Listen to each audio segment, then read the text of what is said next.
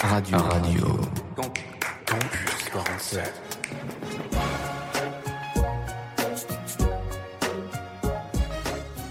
Je m'appelle Nicolas Madei, j'ai 19 ans, je suis étudiant à Lille. Je fais partie de l'ESJ, l'école supérieure de journalisme, en parallèle d'une licence de géographie. Plus tard, j'aspire à devenir reporter d'investigation dans les questions environnementales. Ces questions-là, elles me touchent particulièrement et j'en suis vraiment sensible. Les sources de l'engagement, pour moi, euh, elles sont passées par l'information. En fait, lorsque j'ai commencé à m'ouvrir sur le monde durant mon adolescence et essayer de le comprendre, l'information qui a été véhiculée par les médias ont très vite suscité mon intérêt. Tout ce qui a été euh, les reportages télé, les réseaux sociaux, Internet, euh, tout cela m'a permis de saisir les grandes problématiques de notre société et de me dire que chacun peut apporter un petit peu sa pierre à l'édifice.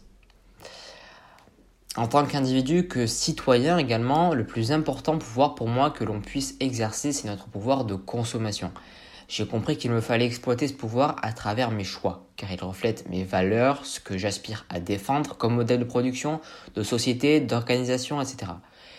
En fait, je préfère les produits locaux et bio, plus concrètement si possible, aux grandes surfaces, dans lesquelles je ne mets pratiquement pas les pieds, car consommer pour moi comporte une grande dimension sociale. En optant pour la proximité, je tisse des liens, j'entretiens l'économie et la vie de mon quartier, de ma ville. Mais ce pouvoir, je peux l'exercer en refusant aussi de consommer, ce que l'on appelle aussi le boycott. Car vraiment, selon moi, c'est la demande qui dicte l'offre. Alors lorsque je veux voir disparaître un service ou un produit des rayons, je m'abstiens. Finalement, voter et consommer relèvent du même mécanisme. J'aspire de cette façon à devenir un consommateur citoyen. Mon engagement se manifeste également à travers du zéro déchet que j'ai commencé à mettre en place il y a de cela quelques années. Alors certes, cela demande parfois un peu d'organisation, mais lorsque le rythme est en place et que mes habitudes sont bien ancrées, c'est finalement comme si c'est le fruit de notre éducation, ce que d'ailleurs j'aimerais que ça soit dans le futur. Plus concrètement, je privilégie le vrac. En fait, j'apporte mon récipient chez mes commerçants afin d'éviter l'emballage. J'opte pour des équipements non jetables, mais qui sont durables, et je composte mes déchets organiques. Tout cela, bien sûr, dans l'optique de réduire mes déchets. Au quotidien, j'essaie aussi de raisonner différemment en posant les bonnes questions. C'est là qu'intervient la notion de besoin, avant l'achat par exemple. Puis-je me passer d'une tomate en plein hiver? Puis-je réparer? Le cas échéant, puis-je acheter d'occasion ou reconditionner Ou encore concernant les transports? Là aussi, c'est une question de choix. Lorsque j'ai l'opportunité ou la possibilité de prendre les transports en commun, le vélo, de marcher, je préfère miser sur ce type de mobilité plus responsable. En fait, pour moi, ces actions quotidiennes, euh, elles sont aussi là pour pallier le fait que je ne réalise pas d'engagement de, dans de réelles structures associatives durables. C'est pour cela que dans un futur proche, j'aimerais vraiment, sincèrement, vouloir intégrer, euh, pouvoir pardon, intégrer une association euh, pour pratiquer un engagement collectif et durable. Car pour moi, la, somme de l'engagement individuel et, collectif euh, qui sont complémentaires sont vraiment essentiels pour moi. Et enfin, ma question pour l'Europe serait que met en place euh, l'Union européenne pour garantir des produits éco-responsables à ses citoyens? Merci Nicolas pour cette question qui nous invite donc à se demander dans quelle mesure est-ce que l'Europe, l'Union européenne, met en place des choses pour garantir que des produits éco-responsables soient mis à disposition de ses citoyens. Alors, avant de voir précisément quelle peut être l'action de l'Union européenne, peut-être pouvons-nous préciser ce qu'on entend par produit éco-responsable. On sent bien que c'est une notion un peu euh, large, un peu euh, vague, euh, qui a une forte portée marketing aussi aujourd'hui. Et derrière cette appellation, sans doute beaucoup de types différents de produits peuvent se retrouver. Alors ici, on peut se référer à un certain nombre de, critères. Alors, cumulatifs dans l'idéal, mais sans doute le plus souvent euh, alternatif. Euh, un produit éco-responsable, bah, c'est d'abord un produit conçu à base de produits naturels. Et n'est pas donc, par exemple, produit à base de plastique ou euh, de matière purement synthétique, ou encore il ne comporte pas de substances chimiques. Un produit éco-responsable, ça peut être également un produit non énergivore, dont la production a nécessité peu de CO2, peu d'émissions de gaz à effet de serre. C'est aussi un produit qui est réparable, un produit euh, durable, réutilisable sur le long terme, ou encore un produit local, fabriqué localement, parce que avec ce critère-là, eh bien, on limite euh, la quantité d'émissions de gaz à effet de serre due à la livraison euh, du produit. enfin, ça peut être aussi un produit biologique hein, qui s'inscrit dans un processus d'agriculture biologique. En effet, pour bénéficier de ce type de label, il est nécessaire que les produits euh, été fabriqués, été conçus euh, d'une manière respectueuse de la biodiversité, en prélevant le moins possible sur les ressources naturelles ou encore en tenant compte du bien-être animal. Critères, je le disais, euh, alternatifs, cumulatifs, ça n'est pas toujours facile de se décider.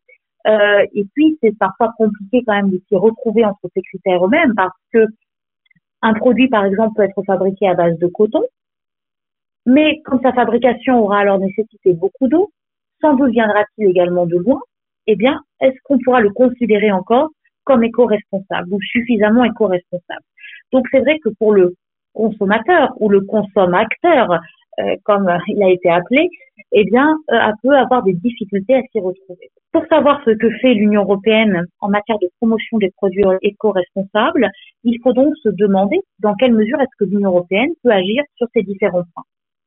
Alors, il y a différents types euh, d'actions euh, ici, et déjà des actions de l'Union qui ont un impact direct sur l'éco-responsabilité euh, des produits fabriqués. En effet, l'Union européenne est un leader hein, vraiment important en matière de protection de l'environnement et de protection de la santé humaine. Et à ce titre-là, elle a développé nombre de législations qui font la promotion de l'éco-circularité, la promotion aussi de la réglementation des substances chimiques peuvent être utilisées dans la fabrication des produits. Euh, on peut encore penser à d'autres législations adoptées plus récemment qui interdisent euh, l'usage du plastique non réutilisable. et donc ça, c'est évidemment quelque chose qui a un impact euh, important sur nos vies. Et donc, de la même façon, on peut penser à des législations qui vont porter finalement sur des points très précis, mais qui ont un impact très important en raison du nombre de personnes concernées. Ici, je songe au règlement européen qui prône euh, le, le, chargeur de portable universel, ce qui veut donc dire que désormais, quand vous changez de portable, vous n'avez pas besoin euh, d'avoir un nouveau chargeur, et donc ça veut dire qu'on ne produira pas de nouveaux chargeurs, le produit le plus éco-responsable étant celui qui n'est pas fabriqué.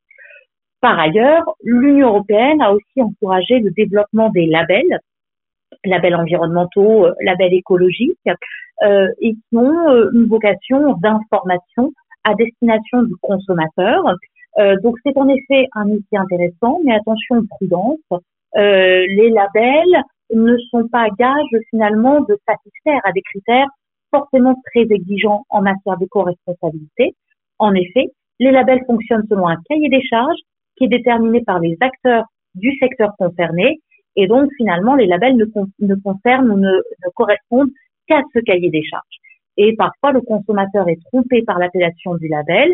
Il croit euh, acheter quelque chose de vraiment éco-responsable euh, parce que le nom du label le suggérerait. Mais finalement, s'il lisait le cahier des charges, il se rendrait compte que les ambitions sont plus limitées. Donc, tous les labels ne sont certainement pas à condamner, mais attention ici au greenwashing. Et enfin, bah, la question, par exemple, des marchés publics est aussi un, un aspect important de l'action de l'Union européenne.